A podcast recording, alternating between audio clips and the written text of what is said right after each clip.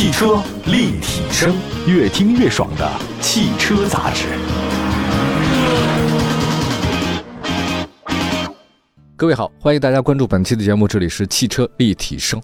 紧凑车实际上是现在咱们中国大多数家庭的首选车型。为什么紧凑车呢？是大家首选车型？原因非常多，因为它这个车型呢能够兼顾好价格、性能、配置等多方面的需求。我看了一下数据啊，这个紧凑车市场呢是目前国内所有车市份额最大的一个细分市场。呃，我举几个例子，各位熟悉的丰田卡罗拉啊，它就是；大众朗逸也是。日产轩逸都是来自于紧凑车细分市场这个份额当中啊，因为这个份额特别大，所以紧凑车市场呢是所有车企的必争之地。那么近期呢，国内市场呢又有一些新的紧凑车出现了。那其中呢，像广汽本田型格 Hatchback、比亚迪秦 Plus DM-i 冠军版，还有呢一个就是起亚新款的 K3，这都是人气特别高的车型啊。今天这一期汽车立体声就跟所有的朋友们聊聊这三款新车。首先啊，我们说一下广汽本田的型格 Hatchback 啊，这型格这两个字啊，透着就是一股好像轿跑的味道。没错，它就是广汽本田的全新运动紧凑车。型格只是咱们中国车市的新人，它来的时间不长，但是它依靠广汽本田之前积累下的口碑啊和竞争力，产品力也不错，所以上市以后呢，很多年轻消费者特别喜欢。交强险数据显示，型格在二零二二年去年总销量呢是七万九千六百五十八辆。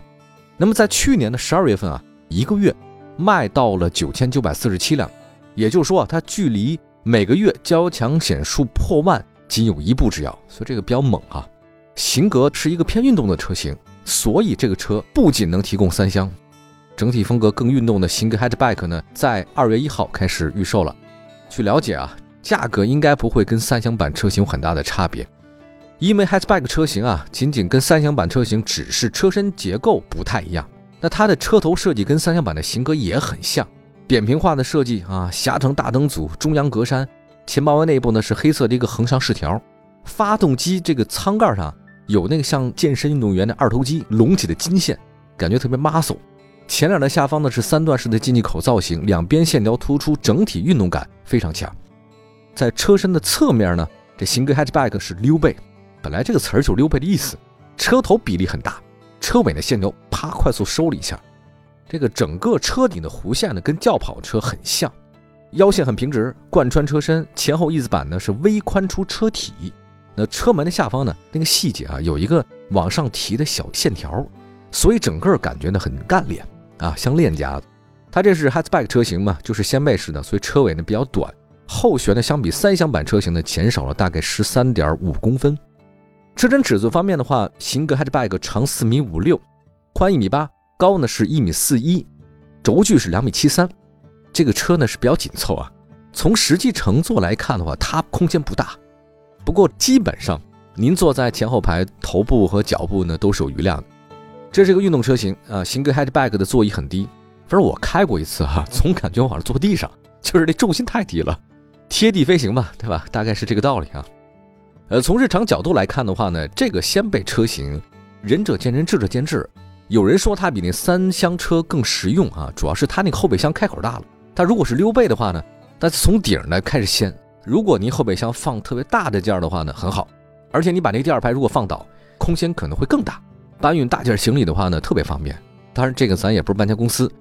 内饰方面，型格 Hatchback 跟三厢车是一样的，整体设计非常简洁。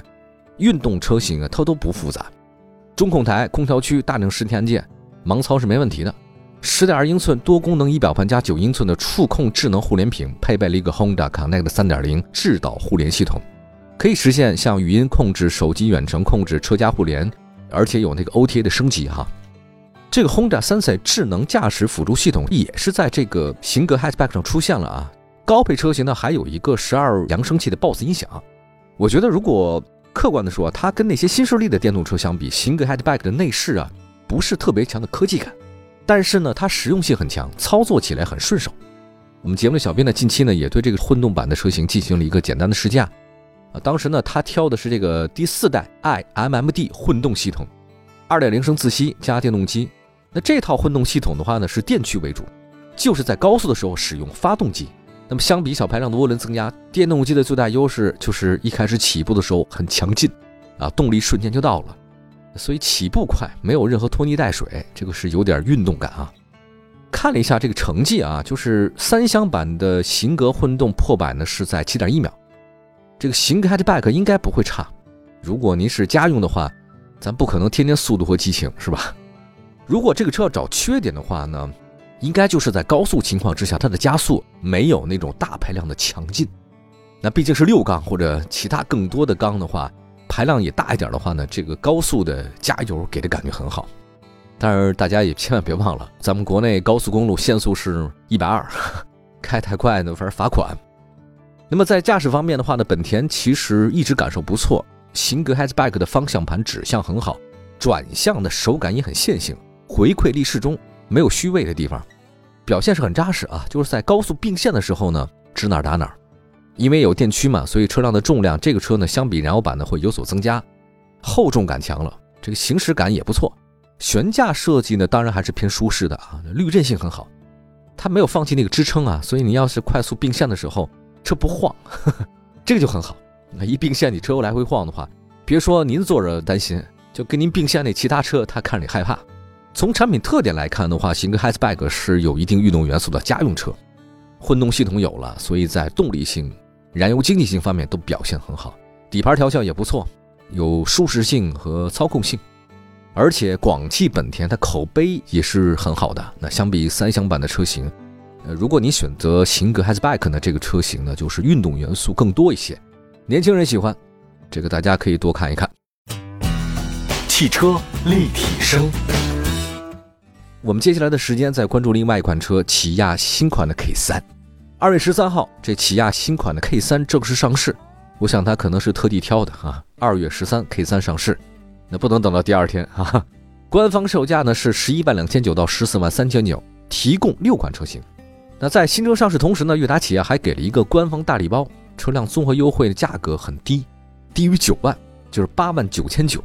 那这个价格其实已经进入到了自主品牌紧凑车的价格区间。哎呀，确实不贵哈。那从官方公布的消息来看呢，悦达起亚为新款 K 三送了一个大礼包。包括支付五百元的定金抵五千元的购车款，赠送商业险、交强险，贷款购车最高二十四期零息，两千六百块钱精品礼包，免费车漆修复，两千五百元的置换津贴，五年六次基础保养。说实话呀，从整体的销量来看，起亚这两年在中国市场表现一般，它卖的不好，但是呢，在车主的口碑当中啊，却不错。这一点的话，您看那个品牌保值率呢，就能看出来。曾经做过这个节目嘛？中国汽车流通协会它公布那数据啊，说起亚三年保值率超百分之六十，大众呢是百分之五十几啊，别克也是，所以起亚保值率不错哈。本质上看，我觉得起亚这个新款 K 三它还是中期改款车，当然比老款车它外观内饰有调整啊，全新虎啸式中网啊，两侧狭长大灯组 LED 的，跟前格栅在一起。下方是三段式的进气口，车尾呢是贯穿式的尾灯，像他们这个设计风格，我还是觉得很时尚的啊。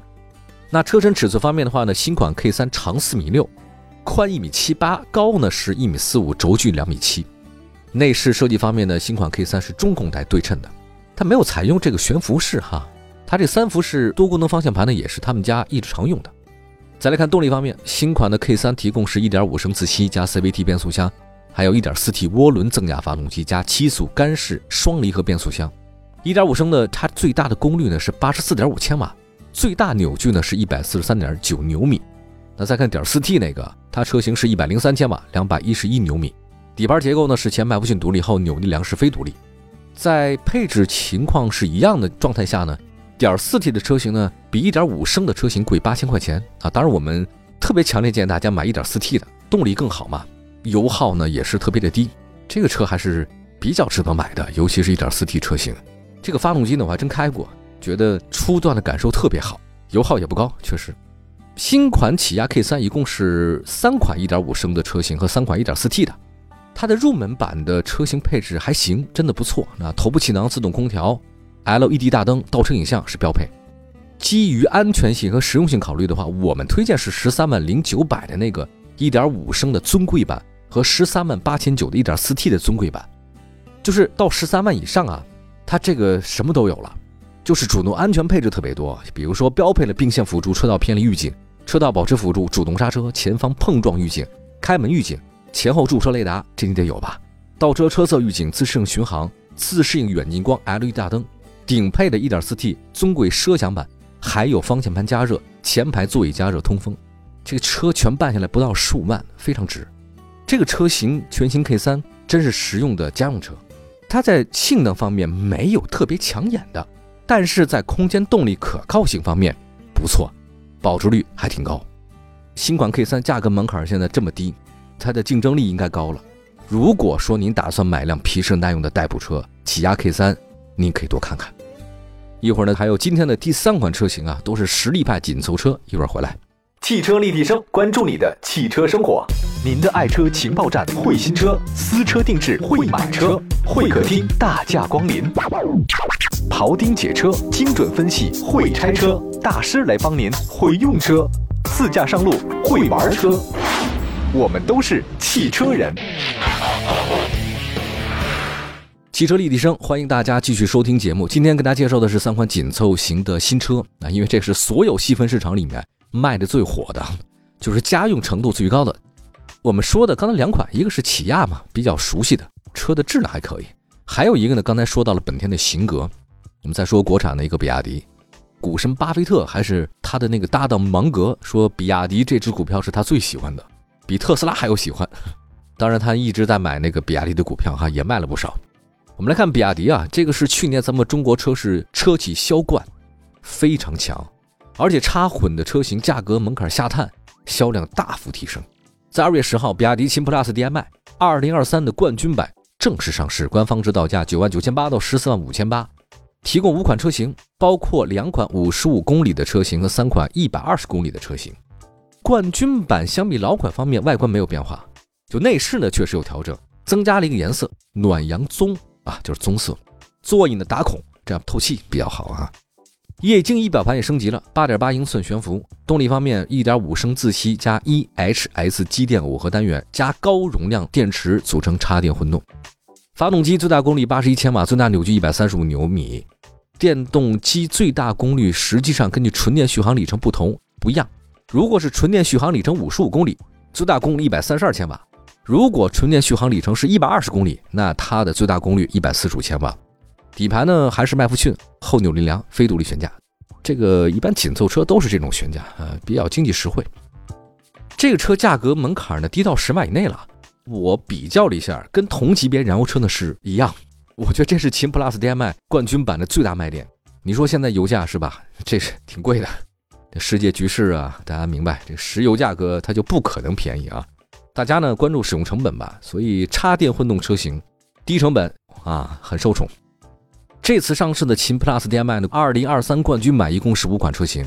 如果您对主的安全配置要求不高，平常呢就是城里开一开，入门级的五十五公里的一个领先型，可以了。如果您长途自驾，您就买那贵点的十四万五千八的纯电续航一百二十公里的卓越型。我们今天说的三款新车各有特点吧。我总结一句话就是：型格 hatchback 这是偏运动的，满足年轻人个性化需求。那起亚 K 三的话呢，是经济实用的家用车，价格不贵，配置很高，保值率也不错。就是这个车呢，一看就是家用车。秦 PLUS DM-i 这次的冠军版呢是插混了，有这个混动系统，动力性方面、燃油性方面都不错，而且价格呢跟传统燃油车是一样的。那您为什么不买这个呢？对吧？这个希望大家都能买到性价比比较高的车型吧。祝福大家用车愉快。想了解到什么，欢迎大家随时关注汽车立体声官方微信、微博平台，同名搜索我们。下期节目接着聊，明天见，拜拜。